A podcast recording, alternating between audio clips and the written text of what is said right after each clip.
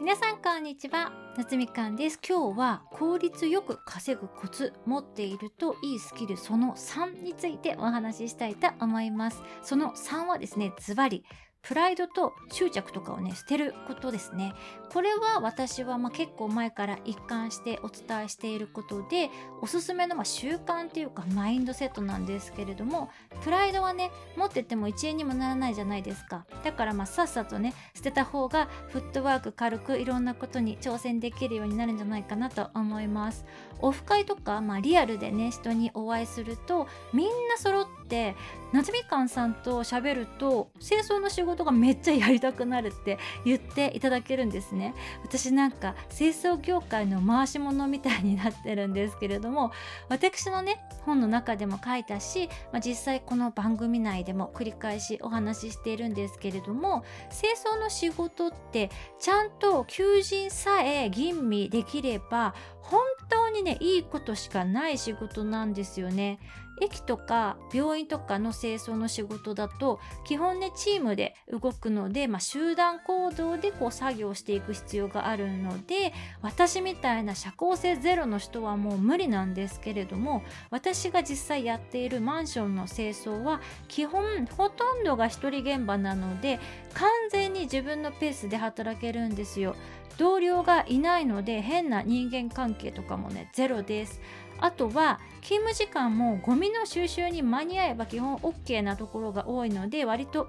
自由ですし服装も基本はま自由。しかも仕事内容自体がねもうめちゃくちゃ全身運動になるんですよ。モップがけとかねラジオ体操感覚でやってますしゴミ出しも筋トレ代わりだと思ってやってます。あとね私がこうゴミをきれいにこうポンポンって並べておくと住民さんたちもね気を使ってそれに続いてきれいに並べてくれるようになったりなんか自分の工夫次第でいろいろと効率化できますしあとは私がやってる高級マンションの清掃だと富裕層の方たちって一体どういうところで買い物するのかなとかこう掃除しながらマーケティングも学べます。こんなにねいいことずくめなのに若い人はね全然清掃の仕事やりたがらないんですよね。それってやっぱり清掃の仕事に対する抵抗感があるのかなと思います。若い自分がやる仕事じゃないとか自分にはもっといい仕事があるみたいにこうプライド的なものがあって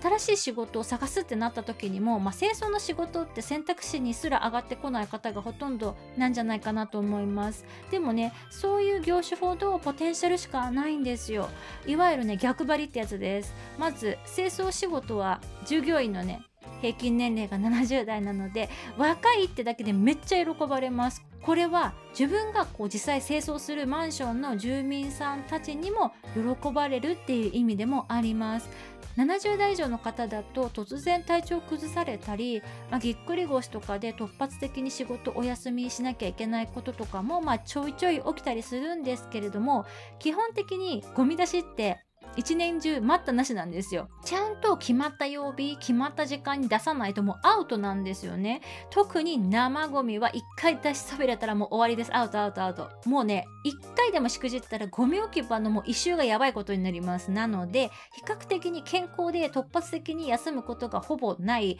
30代とかはもうそれだけでめちゃくちゃありがたがられます。なので時給上げてほしいなとかも多少のねわがまま割とすんなり聞いてもらえるんですよ。確かにね最初手を出すにはちょっと勇気が必要な仕事かもしれないんですけれどもこれはね清掃仕事に限らないんですけれどもやってみたらもうめちゃくちゃいいじゃん美味しいじゃんみたいな仕事って結構あるので効率よく稼ぐっていうことにフォーカスするんだったらプライドはもうバッサリ捨てて人が嫌がる仕事にあえて挑戦してみるっていうのをねおすすめしたいなと思います。それではまた次のエピソードでお会いしましょう。バイ。